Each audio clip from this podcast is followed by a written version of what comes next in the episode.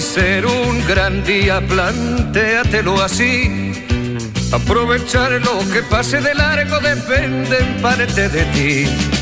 Muy buenos días o muy buenas tardes, queridos oyentes, queridas amigas. Eh, nos van a escuchar en distintos programas, en distintas horas, un programa especial dedicado al Día Mundial de la Radio, 13 de febrero, aunque como digo, nos van a escuchar en, otras redes sociales e incluso antes. Soy José Manuel Dolader, están ustedes en un programa de salud en la barandilla aquí en radiodiversidad.com. Y antes de saludar al resto, pues voy a saludar a mi compañera, doña Junivel Lancho, que si hubiéramos ido hoy de boda, vaya problema, porque llevamos la misma ropa. es verdad. Eh, no se me ha ocurrido y no he recordado que usted lleva su, su vestido oficial del hospital de Dialagman. Pero bueno, coincidencia, no estamos en una boda y nos pues podemos acercar, porque vaya corte que sería, ¿no? En una boda y los dos. Bueno, iríamos de parejita, ya, al menos podríamos disfrutar. Bueno, Junivel Lancho ya la conocen ustedes, de hecho soy José Manuel Dolader, ella es la directora clínica del Hospital de Dialagman y tiene que ver algo con este programa tan especial que vamos a dedicar a, probablemente al mejor documental, ¿verdad, Junivel? Sí. Que se ha hecho en España sobre salud mental y prevención del suicidio. Porque mm. se han hecho programas en televisiones, uno sobre patología dual, otro a lo mejor del suicidio, pero juntar todo lo que vamos a hablar hoy, hay que decir que es el primer. Es una gran, es una gran eh, apuesta ¿no? por la salud mental y sobre todo por sensibilizar y comunicar a la sociedad que la salud mental, los trastornos mentales graves son importantes y bueno, pueden estar en sociedad. Ajá. Y recordar que el 2 de marzo, si no se han hecho de filmín, es muy barato, no recuerdo si son 7 o 8 euros al mes. Me dijo mi hija el otro día eh, que era la mejor de todas las cadenas que hay, de otras que hay, Netflix, etc., etc., la que más se dedica al cine español. Y ella, que es una chica joven para nosotros de 27 años, eh, y me enteré luego de que hay más personas también. Eh, creo que mm, hablando con Ana, lo digo como referencia, eh, eh, la pareja de un sobrino tuyo también era seguidora de Filmin y le gustaba mucho por las películas que hacían. O sea, que, aprovechen un mes, háganse un mes y luego si no les gusta se quiten. Pero el 2 de marzo, perdón, el 2 de marzo, creo que lo he dicho bien, eh, pues estrena estos documentales. Bueno, y tenemos a nuestro otro compañero, don Lorenzo Yaquez. Muy buenos días o buenas tardes, don Lorenzo. Buenos días todavía, ¿no? Todavía, todavía. Bueno, si nos escucha el Día Mundial de la Radio será por la tarde, por eso digo buenos días, buenas tardes. Ah, y en nuestro programa habitual, pues será buenos días, ¿eh? el fin de semana. Bueno, don Lorenzo Yaquez, pues eh, psiquiatra eh, y colaborador de este programa, un programa que creo que es muy apropiado, ¿no? Para hablar de lo que vamos a hablar ahora. Y el otro señor que ven a su derecha, pues él es uno de los directores y productores de Nora Films. Don José, muy buenos días, don José Reguera. Hola, muy buenos días. Encantado de estar con vosotros. Bueno, Mucha ilusión. Y, nosotros de ser partícipes de un documental que espero que adquiera fama y que sea visto por, muchos, por muchas personas en España porque les van a ayudar un poco a conocer lo que son los distintos trastornos mentales eh, que se reflejan aquí en abiertamente, incluso la prevención del suicidio. Pero yo, si os parece, a los tres, eh, Junivel, José y Lorenzo, vamos a ver un, un corto de unos tres minutos que se vio en, eh, si no recuerdo mal, en la Asamblea de Madrid, en una jornada que se hizo. Otra compañera de José, que ahora hablaremos de los tres protagonistas, María Fente, pues nos trajo eso que vamos a ver ahora a la Asamblea de Madrid. Vamos con ello. A todos nos cuesta asumir que llevamos una vida dura. El sentimiento de vacío evidentemente es algo muy característico, pero es algo que ellos no verbalizan. Cuando son adolescentes no saben ni siquiera lo que es un sentimiento de vacío. Para mí eso era bastante duro, ¿sabes? Porque se metían conmigo en el instituto o porque me costaba estudiar. TLP es un trastorno de la regulación emocional con conductas impulsivas, generalmente autolesiones o intentos de suicidio en esos momentos de bajón. Que me habías dicho que tienes 24, ¿no? ¿Y tú 21? Sí, pero hago 22 en diciembre. La psicoterapia es fundamental, fundamental. Y ahí sí que la psicoterapia regular y mantenida durante un tiempo, con una cierta intensidad y con mucho vínculo con el paciente. Es una cosa muy cara y que obviamente la mayor parte de familias no se pueden permitir. Y realmente es una cosa muy injusta, porque si mi madre no pudiese permitirse un psicólogo privado yo estaría muerta.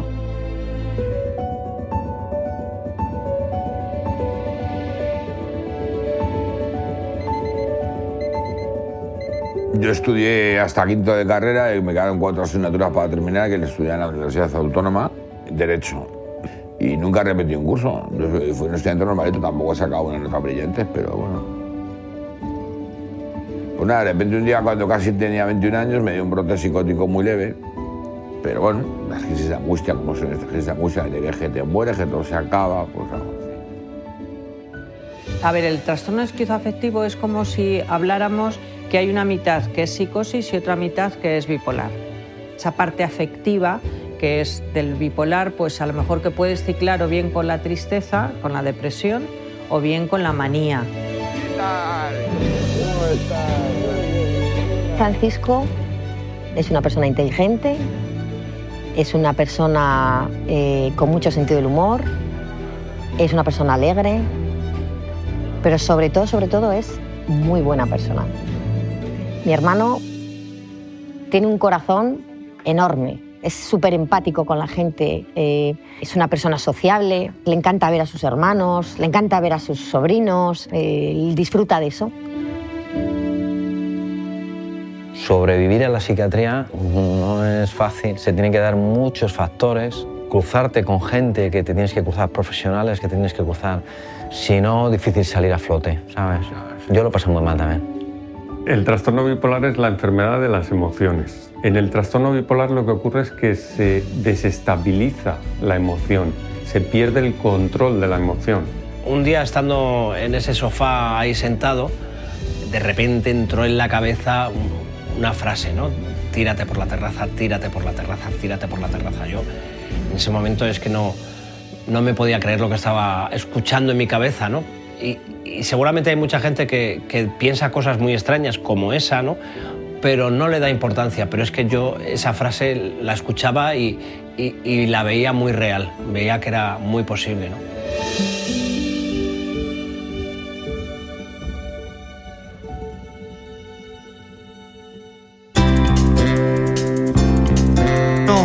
Bueno, bueno, bueno, qué magnífico resumen. Eh, para los oyentes de la radio, yo les recomiendo que vayan a Nora Fins. Creo que es punto .es, perdóname José, norafins.es. Punto .es o punto .net, vale. las dos. Punto .es o punto .net, norafins.net o punto .es, vayan ustedes ahí eh, para los de la radio y van a ver esto que están ustedes escuchando, van a ver las imágenes donde participan, pues al principio ha habido una persona afectada por un trastorno límite de personalidad con intentos de suicidio, una psicóloga de Amay TLP, José Luis Carrasco que tal vez sea amigo de Lorenzo Yaquet, bueno y de Junivel, tal vez uno de los psiquiatras en España más expertos en trastorno límite de personalidad, ha salido Francisco, eh, un paciente del hospital de Día Lagman que también va a participar el día 13 en nuestro programa especial Día Mundial de la Radio como locutor de radiodiversidad.com. Luego aparecía también José Manuel Montes, uno de los psiquiatras más expertos en España en trastorno bipolar. También ha aparecido Javi Martín, eh, uno de los grandes de las grandes imágenes del trastorno bipolar en España eh, y otra serie de personas que repito en Nora Fins. Ahí no van a poder ver los cinco capítulos porque para eso hemos hablado eh, de que se va a reproducir todo en filming a partir del 2 de marzo, pero en la productora van a poder ustedes ver, si quieren, las imágenes que han escuchado. Eh, Lorenzo, empiezo por ti, si te parece. Eh, vamos a hablar de trastorno límite de la personalidad. ¿Qué es? Para un poco que los oyentes tengan idea de lo que van a ver en uno de los capítulos. Bueno, es complicado definirlo porque, claro, se puede, se puede hacer una definición desde el punto de vista, digamos, sintomático, ¿no? Cuáles son sus síntomas, que es el modelo de los sistemas eh, internacionales de diagnóstico, que no se, no se meten en profundidades etiológicas o, en fin, simplemente es como un listado de síntomas y para diagnosticar esto, pues tiene que tener estos y aquellos síntomas, los que sean, ¿no? Bueno, síntomas y signos. Eso es una forma de hacerlo. Y la otra, como acabáis de oír al, al profesor Carrasco es desde el punto de vista de qué, cuál es, digamos, el núcleo, la entraña, en fin, llámale como quieras, del trastorno en sí mismo, ¿no?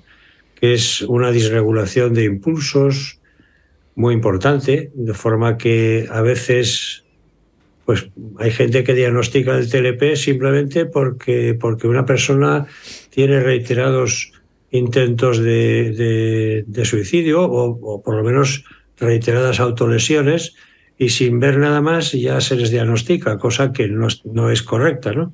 Tiene que tener más síntomas. En el fondo, al final, como dice Carrasco, pues es un trastorno bastante profundo que tiene que ver, parece ser, con traumas, con, con cosas ocurridas en la infancia, en la adolescencia, sobre todo en la infancia, olvidadas o, en fin, puestas ahí a buen recaudo en el baúl de los recuerdos, es decir, de los no recuerdos, ¿no? y que dan estas, eh, estas disregulaciones posteriores. Es un, es un tema muy, es un diagnóstico de lo más complejo para mí dentro de la psiquiatría. Lo demás es bastante sencillo, ¿no? Una esquizofrenia, un trastorno bipolar. Ahora vamos a ir con ellos, Lorenzo.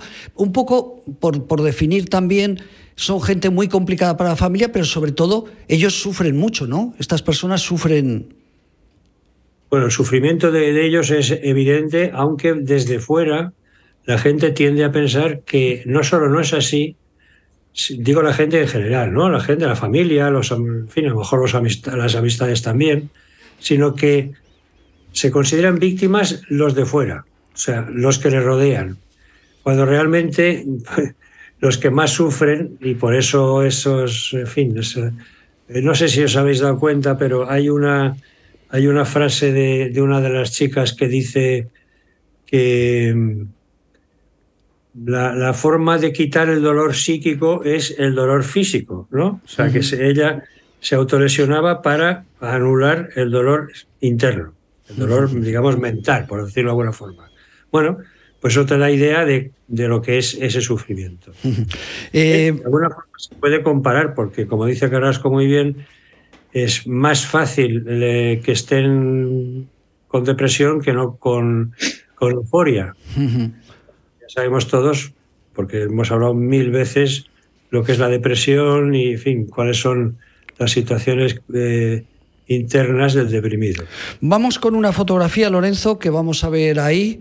Eh, una fotografía, eso fue un gran éxito, la presentación, la primera presentación, ha habido dos eh, esa fue la primera presentación. Decir que a mano derecha, bueno, está por ahí en medio eh, nuestra compi María Luisa, pero detrás están, pues, bueno, y también estás tú, Junivel. Ah, detrás está José Reguera, que es nuestro protagonista hoy, María Fente eh, y Sergio Gascón que son un poco los, los que han, no son un poco, son ellos los que han realizado este documental. A la izquierda, bueno, tenemos a otro psiquiatra, Diego Figuera, Premio Te lo mereces, fíjate qué cosas, me he dado cuenta hoy cuando estaba seleccionando las fotografías. Premio Te lo mereces 2023. Bueno, esto yo eh, luego está un premio Te lo mereces 2018, un periodista de Telecinco, mm. eh, obrero, que además es uno de los, de los redactores más cachondos que hay en la televisión en España eh, y que también acudió ese día pues, para apoyar este... Al lado está Ana Lancho, que es la presidenta de la asociación.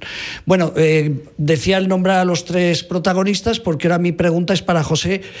yo sé, o me imagino, eh, que antes de este documental, pues por ejemplo el TLP, no sé si te sonaba o no. Cuéntanos un poco tu, tu, experiencia ¿no? con esta patología que, supuso para ti como director. Eh, bueno, cuando comenzamos a hacer la lista de los diferentes trastornos que íbamos a abordar y aparece la palabra TLP, yo no tenía ni idea de lo que era el TLP. ¿Vale? Y cuando comenzamos a, documentarnos y, comenzamos a hablar con los expertos incluso antes de grabar, pues eh, la primera idea que se me pasa por la cabeza es que es algo parecido a un bipolar, pero que oscila más, ¿no? Pero nada más lejos de la realidad, ¿no? ya cuando empezamos a meternos en el asunto, eh, nos llevamos dos sorpresas. La primera es que el TDP es un trastorno de la juventud, ¿no? De la identidad. Y, entonces eso lo hace muy especial, muy especial porque, porque, pues bueno, pues porque aborda el tema de la juventud, ¿no? Impacta en la juventud. Hay otros trastornos que pueden aparecer de forma más temprana o más tardía, pero es que este es muy característico, ¿no? Y también que dentro de lo que es el trastorno, que es un trastorno de la juventud, que es un trastorno de la identidad, ¿no? Y ahí es cuando ya comenzamos desde fuera a entender en qué consiste. Esos, eh, esos cambios tan bruscos a lo largo de un día, esos cambios de humor, eso de que durante varios días una persona, un joven que parece TLP, pues se identifica con un grupo y a los tres días con otro y no pues pues la verdad es que nos impactó bastante no también nos impactó bastante a la hora de relacionarnos con ellos eh, rápidamente nos dimos cuenta que teníamos que ser muy muy respetuosos muy delicados porque pues porque son personas muy sensibles a las que las circunstancias les impacta bastante una palabra eh, y bueno eso nos dimos cuenta muy rápido y eso hizo que que, bueno, que tuviéramos que crear un ambiente de confianza. Eh, normalmente lo creamos siempre, pero en este caso, pues con mayor razón. Perfecto. Eh, Junivel, vamos por ir, si os parece, ¿no? decía los tres, por ir tocando un poco eh, los distintos documentales que, que, se han producido en abiertamente. Trastorno bipolar, ¿qué es trastorno bipolar, Junivel, un poco. Luego te voy a preguntar a ti, eh, eh, Lorenzo, por la patología dual, pero ahora voy con, ella con el trastorno bipolar. ¿Qué es para ti? A ver, como dice ahí en, el documental el doctor Montes, eh, es un trastorno que tiene que ver con el mundo emocional. Mm, entonces, sí que el trastorno bipolar cicla entre, entre dos patologías, por así decirlo, que es la depresión y la manía. ¿Qué pasa? Que hay personas que ciclan más dentro de la parte depresiva, donde están más tiempo deprimidos que, en manía, y hay otros pues que bueno, que ciclan mucho con la manía. ¿Qué pasa? Que también el trastorno bipolar, mm, si como todos los trastornos eh, que estamos viendo, puede ser muy bien, eh, muy bien adaptado a la sociedad sobre todo cuando estás en ese tiempo que estás en equilibrio, ¿no? Entre que no tienes depresión y que no tienes eh, la parte maníaca, por así decir. Ahí tenemos, han sacado una de las personas que, bueno, pues representativo de un trastorno bipolar, que es Javi Martín, donde podemos decir que es una persona que ahora que está estable con su medicación, con su psicólogo, con su psicóloga, etcétera, pues puede llevar una vida práctica, prácticamente normal. Voy a hacer un paréntesis, perdóname que te corte. Mm. Eh, se intentó suicidar eh, eh, creo que es uno de los grandes ejemplos. Es director de la única compañía de teatro en Europa donde todos los actores y él son personas con trastorno mental grave, que es Arriba el Telón, una compañía Arriba el Telón. Claro, hay mucho, el trastorno bipolar a veces eh, sí que tienen intentos de suicidio, igual que intentos o pensamientos, ideación, como el TLP, el, el trastorno límite de personalidad, sobre todo cuando entran en esa fase de depresión profunda donde no ven salida y entonces, bueno, pues viene esa ideación, como ha contado Javi muy bien, eh, esos momentos de depresión. ¿Qué pasa? Que cuando están en, en el momento de manía, mm, están súper felices, están súper contentos, están súper activos, eh, tienen una energía importantísima, eh, muy grande y a veces la familia eso no lo entiende. Mm, porque no, no, les pueden seguir en ese sentido, como le pasaba, por ejemplo, a Javi, que también lo ha contado. Entonces, eh, claro, ¿qué hay que hacer? Que en esos momentos también hay que recurrir a una parte de la medicación para, para equilibrar, porque ha podido ser que esa persona haya caído en un momento de estrés, haya, haya tenido algún problema con eh, familiar, eh, con, o sea, con el mundo emocional que no sabe tampoco a veces regular para poder estar estable. Entonces, eh, bueno, pero el trastorno bipolar, mm, hay mucha gente famosa que, es bipolar eh, y funcionan, funcionan. También dicen, eh, igual que la esquizofrenia, es que son grandes artistas. Bueno, pues a ver, eso, de todo, eso es un mito, eso es un mito, quiero decir. Pero Perfecto. Pueden estar en sociedad Vamos con una fotografía que a nuestros oyentes de radiodiversidad.com, si ustedes ven, van al YouTube de Asociación La Barandilla, saben que radiodiversidad.com está dentro del proyecto de la Asociación La Barandilla en el YouTube, ahí van a poder ver estas imágenes que estamos hablando ahora. Ponía una imagen para que se vea la importancia de este documental. Ahí tenemos en medio, bueno, en medio, el bajito no, el del medio más alto es Javi Martín, como decimos, un actor muy conocido, se hizo famoso con Caiga quien caiga, y a la derecha, por ejemplo, tenemos al que fue director general de la discapacidad del Gobierno de España, hoy diputado en, la Asamblea de Madrid, eh, que es Jesús Celada. Lo quería un poco poner para que se vea la importancia que ha tenido este documental y la gente eh, que han ido asistiendo a él. Eh, me toca ya preguntarte a ti, José, otra vez, eh, ¿qué ha supuesto para ti, tal vez Javi Martín lo conocieras de referencia, eh, porque va a ser una persona muy popular, ha escrito un libro eh, y todas esas cosas, pero el trato con él, ¿qué te supuso para ti? Y, con la otra persona, que también hay otra persona con trastorno bipolar en el documental. Sí, bueno, en el caso de Jaime Martín, eh, no sé, que fue el primer episodio que grabamos, eh, fue eh, lo primero que nos impactó es que tenía muy buena capacidad de comunicación, pero bueno, esa era una ventaja a la hora de abordar este primer episodio, ¿no? Un poco para calentar motores, ¿no? El, yo creo que los dos aspectos que nos impactaron más en, respecto al, a este episodio sobre bipolar, primero es que nos dimos cuenta que un buen tratamiento puede hacer que puedas llevar una vida prácticamente normal o, o normal directamente, ¿no? Entonces, claro, eh, eh, fue la primera vez que nos dimos cuenta de que el impacto que puede tener que tu circunstancia personal, social, que los servicios sanitarios funcionen o no funcionen, el hecho de tener un buen tratamiento puede ser la clave de que personalmente estés bien y puedas desarrollar lo que se denomina una vida normal en todos los aspectos vitales o no. ¿no? Ese fue el, primer ejemplo. ¿no? Y el segundo, la segunda cuestión que nos impactó es que, eh, y es algo que tiene que ver con el último episodio de detección precoz, si comenzamos a entender el tema del suicidio. El tema del suicidio entendido eh, como el por qué puede llegar a suceder eso, ¿no? Y cómo prevenirlo, ¿no? Que se puede perfectamente prevenir, ¿no? Y, y, lo habéis comentado antes, tiene que ver con el dolor, con el dolor mental, con la percepción de que no hay salida. Nosotros no teníamos ni idea de cuál era el proceso mental a la hora de llegar a, pues a, querer suicidarte, ¿no? Y con Javi Martín comenzamos a entenderlo y comenzamos también a ver que, el impacto que tiene un buen tratamiento y, una buena comunicación eh, a la hora de prevenir esta situación tan grave. Fíjate, estás diciendo una cosa que, es, eh, es, muy importante, ¿no? Yo he escuchado a Javi, hemos escuchado Lorenzo, tú y yo, y a lo mejor hasta tú también, eh, que suerte aquel cuando caiga con caiga, creo recordar que ganaba dos millones de pesetas al mes. Que claro, 12.000 euros es, mucho ahora, pero en los años 90 12.000 euros era la leche, ¿no? Entonces él dice, yo gracias a que tengo y he tenido dinero me podía pagar un psiquiatra, pues como Lorenzo, o una psicóloga como No es el caso porque tenía otro psiquiatra y otra psicóloga, ¿no? pero se refería que gracias a su poder económico, eh, pues él prontamente se pudo poner eh, eh, en, manos de, profesionales, con lo cual pues, me lo ha recordado y es así, y es así. Ah, hay una cosa que me gustaría comentar, José Luis, es que con Lola, que fue la persona que habló con Javi Martín final del episodio, también salió a colación un tema muy importante y es el impacto de, estos, de estos trastornos en las familias y sobre todo en las familias en las que, de nuevo, no hay un tratamiento correcto. O sea, eh, eh, eh, el trastorno ya no se queda solo en la persona, se extiende a la familia, ¿no? impacta en su entorno vital. Muchísimo. Perfecto. Lorenzo, ¿alguna cosita más o pasamos a patología dual? ¿Quieres hacer alguna aclaración sobre el trastorno bipolar? No, creo que es básico, importante.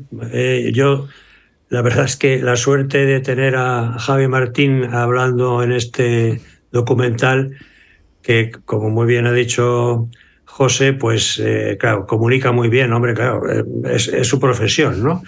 Pero es que eso es una suerte, porque podía haber sido cualquier otra persona que, hombre, en general la gente que ha hecho estos documentales comunica bien, pero claro, él es un profesional de eso, entonces lo hace muy bien. simplemente decir que expresa muy bien pues todo lo que bueno, lo básico de lo que es su trastorno, ¿no? que lo, explica bien y eso es importante.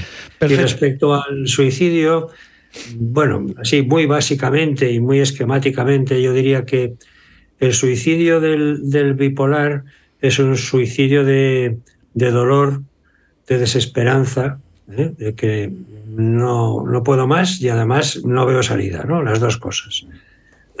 Y en cambio el suicidio del TLP, que ya lo hemos comentado, es el del impulso. O sea, de repente me da por ahí, para, para hacerme daño, para...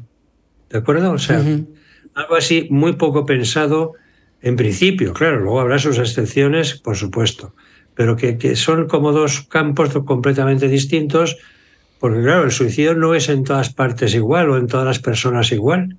Eh, existe el suicidio por honor. Bueno, pues eh, ese no tiene que ver nada con todo esto, por ejemplo, ¿no? Pero bueno, ya no quiero decir más.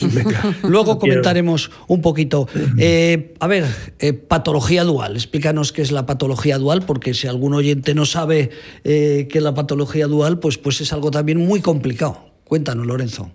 Bueno, en principio el concepto es muy simple. Es una diagnóstico que recae en las personas que tienen, aparte de una patología mental, cualquiera de los, de los cuadros que se, de que se han hablado aquí o, u otros que no se han hablado, más el consumo, más que el consumo, el abuso o la dependencia incluso de drogas, de cualquier tipo de droga, incluyendo el alcohol. ¿eh? O sea que aquí entra cualquier tipo de sustancia que sea psicoactiva y que por supuesto no esté tomada o no esté consumida de cara a un tratamiento reglado y controlado. Es decir, es un conjunto de dos patologías. ¿Cuál ha sido el problema de la patología dual en España?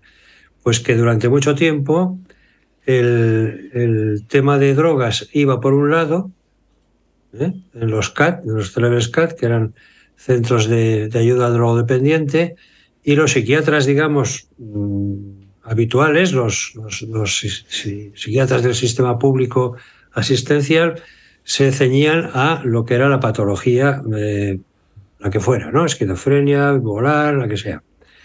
Pero nadie trataba las dos cosas en conjunto. Bueno, digo nadie, el doctor Sermán es un paradín y un precursor de toda esta historia en España, ¿no? O sea que ese nadie no es verdad. Pero bueno, es una forma de hablar. Prácticamente todo el mundo escurría el bulto y entonces yo soy de, A y, el B va para otro lado. Total, que al final como si el individuo fuera, fuera dos, ¿no? Y no es verdad, el individuo es el mismo. Y los grandes fracasos de los tratamientos de la patología dual venían por ahí, porque la gente no trataba eh, el conjunto de la patología, que las dos son patologías, patología mm. dual. De hecho, es una cosa muy curiosa, yo siempre lo pongo como ejemplo, el tremendo éxito que ha tenido la asociación fundada y, de la cual es, no es presidente ya, pero bueno, está muy unido a ella, el doctor Sherman, el, enorme éxito que ha tenido entre los psiquiatras, psicólogos y tal, eh, los congresos que ha hecho esta sociedad tiene una afluencia masiva. Voy, Lorenzo, perdóname, ya sabes que soy un cortón, pero es que me apetece decirlo. Néstor Sermán en abril se realiza un congreso nacional y mundial con más de 2.000 psiquiatras, un poco para confirmar lo que acaba de decir nuestro psiquiatra, en Palma de Mallorca el mes de abril. Y aquí Junivel Lancho va a presentar, no sé si ante los 2.000 o, o, los que vayan, va a presentar su libro No puedo con tanto dolor, escrito por Junivel Lancho, donde habla pues del suicidio, de la salud mental, de distintas cosas. Perdona Lorenzo, pero así le hacemos publicidad a Junivel de su libro No puedo con tanto dolor, eh, escrito por, eh, por, Espasa, ¿no? Espasa es la... La esfera de los ah, la esfera de los libros, ahí la esfera de los libros, no es pasa, la esfera de los libros. No puedo con tanto dolor. Pero fíjate, Lorenzo, lo que acabas de decir. Más de 2.000 psiquiatras de todo el mundo eh, se van a juntar en abril eh, a través de la Sociedad Española de Patología Dual o el, Congreso Mundial de Patología Dual. Era un poco para confirmar lo que decías de fíjate cómo ha conseguido Néstor y otra gente como tú y otros psiquiatras eh, que se haya convertido la patología dual en una necesidad ¿no? de investigarla y de, y de ayudar a tratarla pero sigue sin estar recogida en, en, la, en el libro blanco de la sanidad, ¿Ah, de la salud mental. ¿Eso es así, Lorenzo? Sí, sí, hemos hablado de ello. Ah, qué curioso, qué curioso. O sea, no, no existe un diagnóstico oficial de patología dual. Esto es lo que quiere decir. Bueno, el libro, lo del libro blanco no sé si es blanco, verde o azul. como sea. Que tengo yo es uno verde y el otro azul, pero bueno, eso no importa. Hmm. Lo cierto es que hay dos grandes eh, sistemas de diagnóstico mundiales, que es el de la Asociación Psiquiátrica Americana, el CLDSM, que ahora ya lleva, estamos en la quinta, revisión, ¿no? Vamos, perdón, la quinta edición revisada. revisada. DSM-5R. Bueno, y luego está la de la OMS, que es, estamos ya en la CIE 11, bueno, pues ninguno de los dos recoge este diagnóstico. Perfecto. O sea, que dice que hay primero, o sea, que hay que, hay que diagnosticar las dos cosas.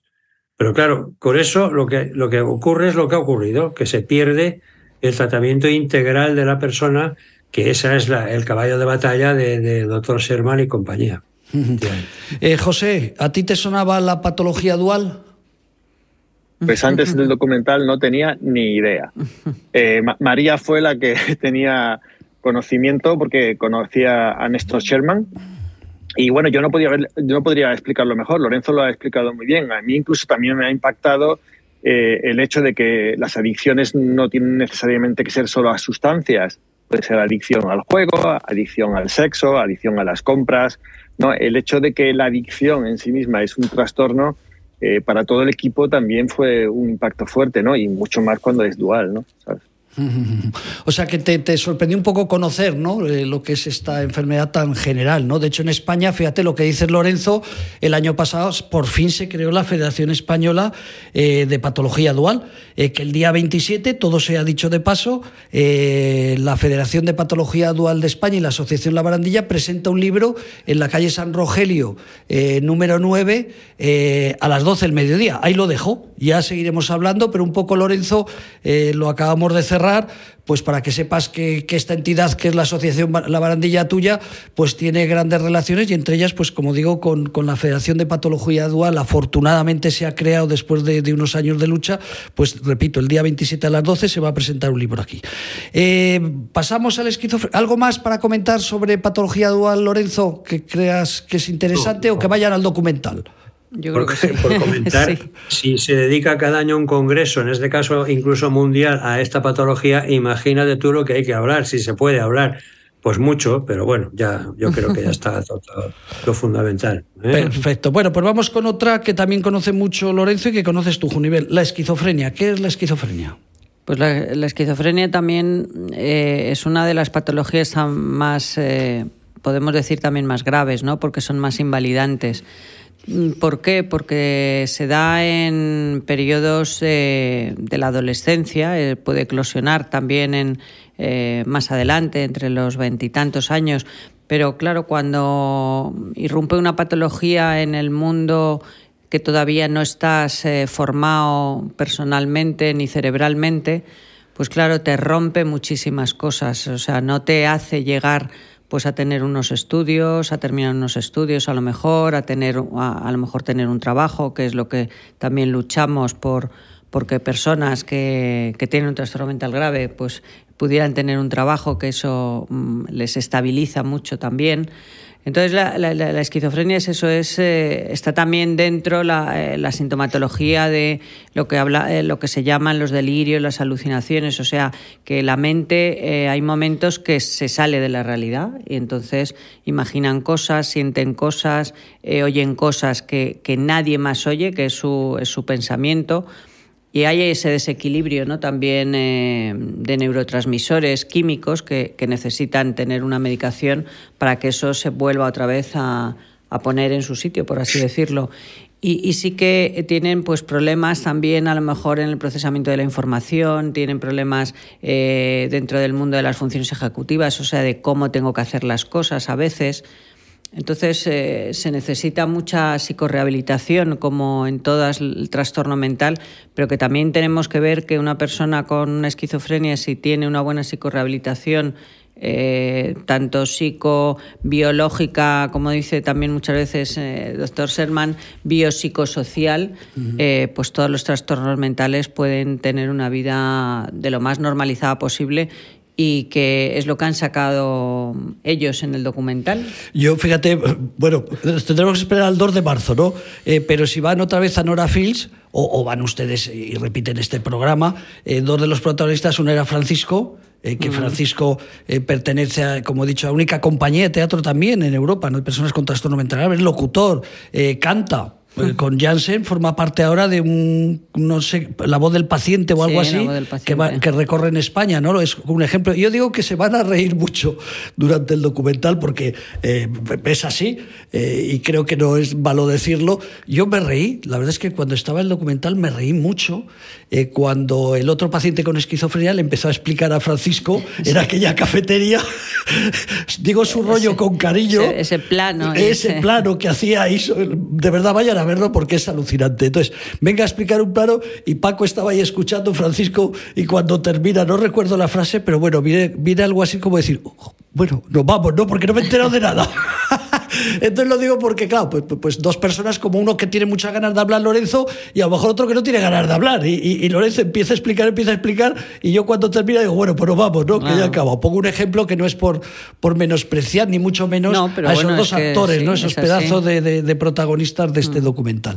Eh, José, ¿te, ¿te, pareció esto también así algo curioso, ¿no? Como dos personas maravillosas, las dos, maravillosas, las dos, pues uno tenía ganas de explicar una filosofía y el otro parece que no tenía ganas de escucharlas. Cuéntanos. pues sí, mira, eh, yo os digo que el, que el episodio de esquizofrenia y para mí tiene un lugar muy especial en mi corazón porque todos los episodios han sido para nosotros una gran aventura que, que quiero decir que también que a, lo largo de todo el documental esto ha removido mucho, ha movido mucha gente, hemos siempre pensamos que hacer un documental no solamente es hacer algo audiovisual, sino que mueve relaciones, despierta cosas, se lanzan acciones, ¿no? Y, pero en el caso de esquizofrenia, pues además conocer a Francisco, que es una persona tan, tan especial, con ese corazón tan grande, y conocer a Carlos, que es la persona que habla con él en la cafetería, pues fue muy especial porque, porque son personas muy buenas pero muy diferentes. ¿no? Carlos eh, se aproxima más a lo que podría ser una persona intelectual, es arquitecto de formación y, de profesión. ¿no? Y Francisco es una persona eh, que, en mi opinión, eh, es una persona como, a ver cómo lo digo, como que disfruta mucho de estar con las personas en su día a día. Quizás menos intelectual, pero pues para el cual las relaciones son muy, muy importantes. ¿no? Entonces, reunir a estas dos personas fue divertido, entre comillas, como tú, dices, porque eh, mm, una de las cosas que te das cuenta es de la cantidad de prejuicios y sesgos que hay en torno a esta enfermedad. Eso es otro de los grandes sucesos cuando, cuando grabamos este, este episodio. Eh, yo mismo tenía prejuicios, sesgos, y, lo tiene la sociedad, y empiezas a darte cuenta de que, de que, de que estás completamente equivocado. ¿no? Y también una tercera cosa que fue fundamental eh, durante la grabación de este documental es darnos de nuevo cuenta de lo determinante que es tener un tratamiento adecuado para poder llevar una vida normal y de la cantidad de sufrimiento, como nuestros protagonistas explican en el, en el episodio, que te puedes ahorrar si en torno a ti, si la sociedad tiene construido un mecanismo que te ofrezca, en casos de crisis, el tratamiento adecuado. Es que te puedes ahorrar 20 años de sufrimiento, por favor. Entonces, eso es fundamental. Pero bueno, eh, siempre hemos querido meter un poco, detectar, porque existe siempre, ¿eh? no ha sido tampoco, no fue algo premeditado desde el principio, sino que empezamos a darnos cuenta de esta especie de humor que nuestros protagonistas tienen, porque son personas como todas las personas, tienen sus su parte de humor. Bueno, pues antes de pasar con la última parte que le toca a don Lorenzo Yaquez, que es el suicidio, vamos a ver otra fotografía un poco simplemente para que vean nuestros oyentes por qué el 2 de marzo tienen que apuntarse a filming, eh, porque además, insisto, que es muy barato, luego se quita si quieren el mes de mayo o el mes de abril, ¿no? Eh, el del medio no se ve, eso es eh, una de las dos presentaciones que ha habido. en medio está, pues, Pepe Ribagorda, yo creo que todo el mundo conoce durante, yo que sé, 20 años ha sido el director de informativos de Telecinco, ¿no? Todos los sábados y domingos. Algún día habríamos visto eh, Telecinco. Bueno, pues él fue un honor para abiertamente, eh, para Asociación La Barandilla, para Nora Film, ¿no? Eh, que fuera él el, el ¿cómo diríamos? El, el, jefe de, conductor, ¿no? El conductor de, este evento. Bueno, simplemente decir que a la izquierda pues está una de las protagonistas y luego a la segunda por la izquierda, lo digo un poco porque es importante que, bueno, la última por la derecha es Junivel, claro, pero digo que, que la segunda por la izquierda es eh, una psicóloga de AMAFE, una de las psicólogas que trabaja en la prevención del suicidio eh, y la esquizofrenia, porque AMAFE se dedica al tema de esquizofrenia. Simplemente quería poner esta imagen, recuerden los oyentes de radio en en, YouTube de Asociación La Barandilla eh, van a poder ver todo esto que ahora estamos hablando. Lorenzo, te toca una parte también complicada. Mira, parece que se lo haya puesto para fastidiarle la patología dual y el suicidio. Antes de empezar con el suicidio, que en este programa es más que habitual, pero bueno, un simple apunte sobre la esquizofrenia. Eh, hay que tener en cuenta que para nosotros la esquizofrenia eh, es la enfermedad reina de la psiquiatría. Es, fin, la más importante, más que el trastorno bipolar, con todo lo que significa el trastorno bipolar. Bueno, pues a pesar de eso, la esquizofrenia siempre ha sido la enfermedad reina dentro de la patología psiquiátrica. Es, de hecho, la que ha llenado los psiquiátricos clásicamente. Clásicamente. O sea, no. Los trastornos bipolares, claro, como tienen eh, ciclos, o sea, tienen altos y bajos, pues no siempre ingresaban y si ingresaban salían y tal. El esquizofrénico prácticamente cuando ingresaba en un psiquiátrico, eh, bueno, pues era prácticamente para siempre, ¿no? Ahora mismo, gracias al impulso bastante notable de la psicofarmacología, se trata bastante bien, se puede tratar bastante bien a casi todos los esquizofrénicos y bueno, pues tenemos resultados como el de Francisco y Carlos que bueno, pues que están en una situación digamos eh, más que aceptable, ¿no? Pero no, siempre es así, pero ahora mismo los ingresos en psiquiátricos son prácticamente mm, escasos, pero además más bien cortos no como antes, que era como una condena de por vida. Yo recuerdo cuando estuve en Cien Pozuelos, cuando llegué a Cien Pozuelos, había gente allí que llevaba más años ingresada que años tenía yo de edad. Pues fíjate. Pero, bastantes más. ¿eh? O sea, esto como ejemplo. Bueno, y ya te dejo. Eh, hago, simplemente un matiz, ya que lo comentas, que es importante, lo decimos en todos. Eh, Lorenzo Jaquet ha sido eh, responsable de un área de salud mental en Cienpozuelos y responsable también de salud mental en el Hospital Gomezulla, el Hospital Central de la Defensa. Digo un poco para que los oyentes pues, sepan las referencias que estamos dando a través de Junivel y Lorenzo en apoyo a este documental. te decía ya, pues estos últimos cinco minutos, Lorenzo, un poco explicarnos el tema del suicidio. Hemos hablado muchas veces, pero bueno, para motivar a nuestros oyentes eh, a que vayan al documental y sobre todo que tengan unas referencias de, lo que pasa en España con el tema del suicidio, por qué la gente se suicida, unos, otros no lo sabemos, ¿no? Bueno, el por qué ya lo he dicho un poco antes, ¿no? es en general un dolor interno enorme, profundísimo. Lo dice uno de los, uno de los protagonistas de los documentales. Eh, creo que no sé si es, si es Javi o... pero es igual. Dolor que no, no, es fácil de escribir, porque no es el dolor normal, digámoslo así, si es que hay un dolor normal, pero bueno, para entendernos, ¿no? Es mucho más profundo. Eso por un lado y por otro la desesperanza, es decir, de esto no voy a salir. Esto no se me va a pasar.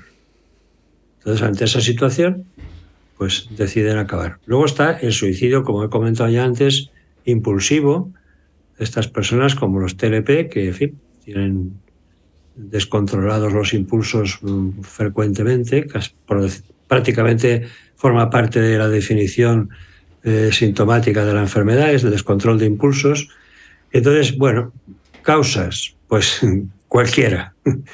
Cualquier Cualquier causa que pueda producir pena puede llegar a ser insoportable para el individuo, aunque objetivamente a los demás nos parezca que no es tanto.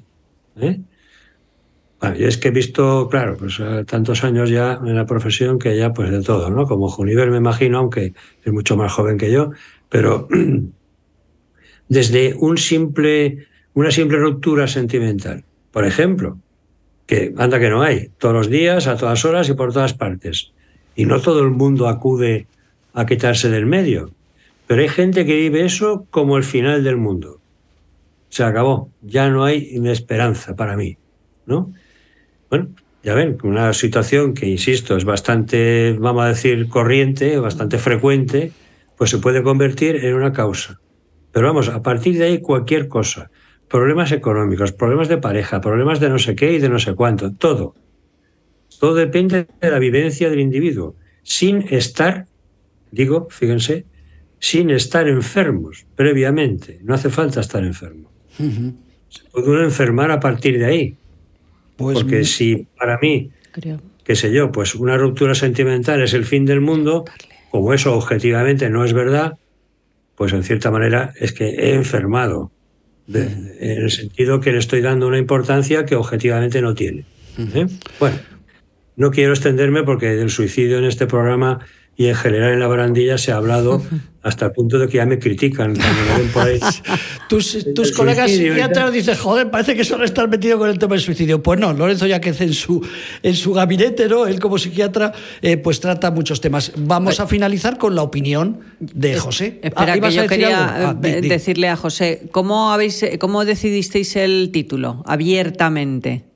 Muy buena pregunta. Pues hicimos un hicimos una lo que se suele llamar un brainstorming, ¿no? Eh, Ujú.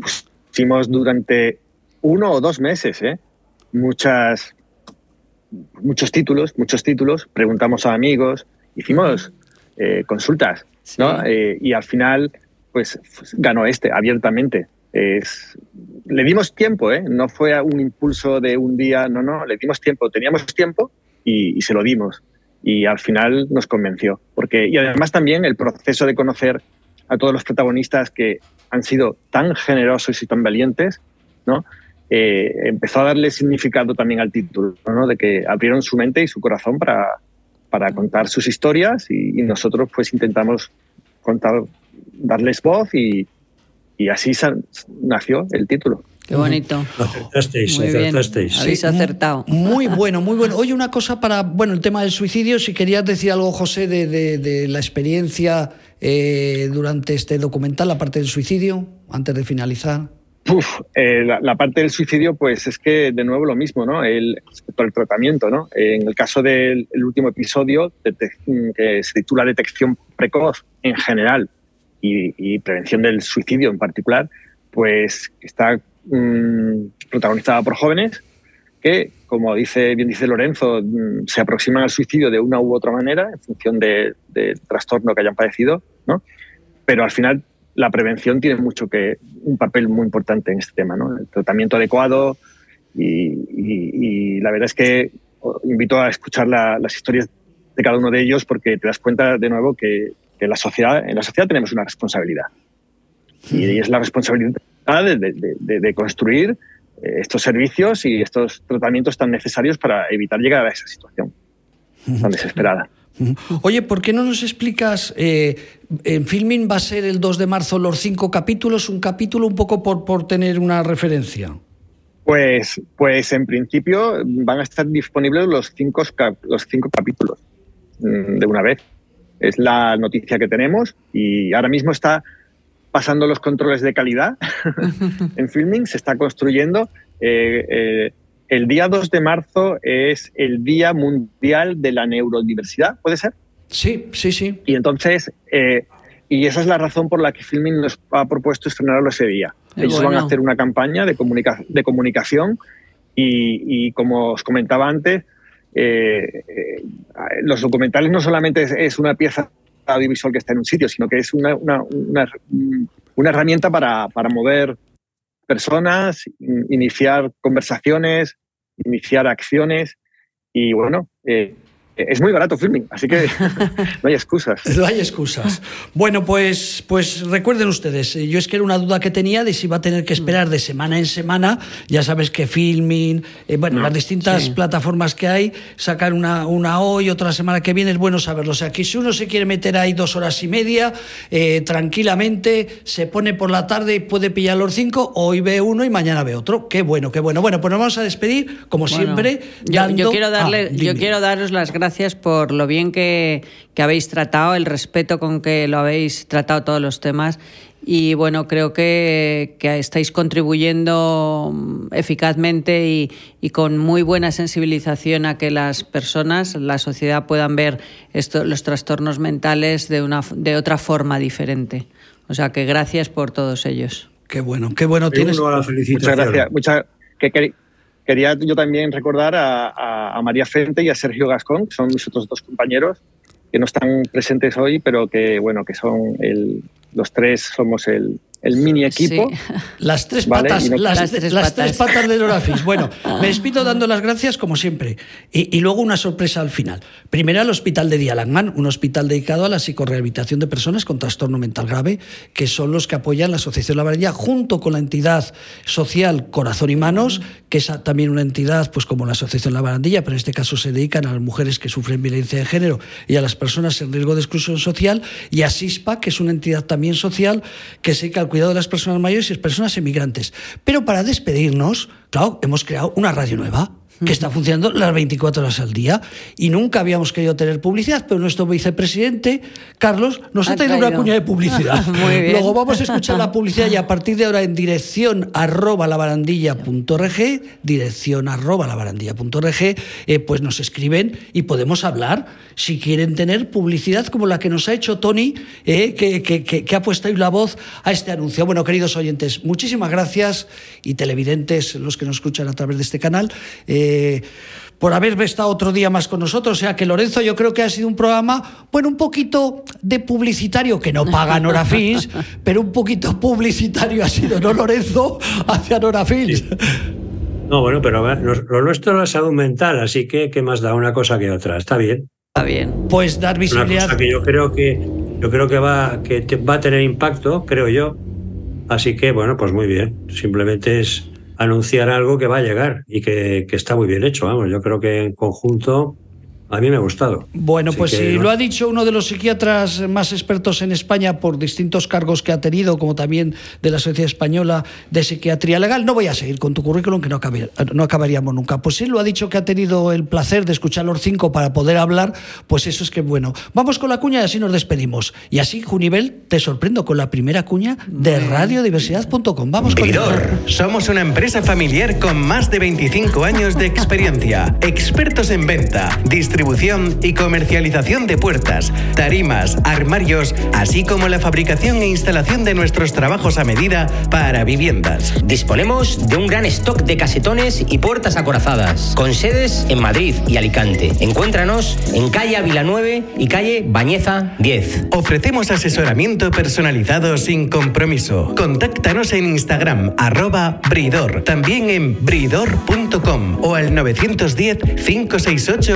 910-568-946. Haz realidad tus sueños con Bridor. Oye, no sé si parecemos cadena Dial o, o alguna radio de estas, Sí, pero sí. mira, oye, me mola, Sí, que ha nunca ha habíamos quedado puesto. bien, porque ha una norma, bien. una norma de esta radio era que aquí no queríamos publicidad porque así somos personas abiertas que podemos Ya, criticar a quien queremos. La necesitamos. Pero la necesidad es la necesidad. Nuevo, nueva radio, nuevo proyecto. Todo Lorenzo, nos vemos dentro de unos días, Hasta José. luego, Ha sido un honor tenerte aquí y, y- y como ha dicho aquí la directora, felicidades por ese, por ese proyecto abiertamente. Nos vamos, queridos amigos. Muchas gracias. comenzar y recíbelo como si fuera fiesta.